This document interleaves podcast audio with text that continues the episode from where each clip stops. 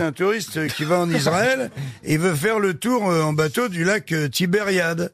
Et dit, il lui demande c'est combien? Il dit c'est 500 shekels. Et l'autre il dit, euh, dis donc, euh, 500 shekels c'est c'est cher. Bah, il dit attendez, euh, c'est quand même ce lac que Jésus a traversé à mm. pied. Il me dit, bah, ça m'étonne pas avec les tarifs que vous faites.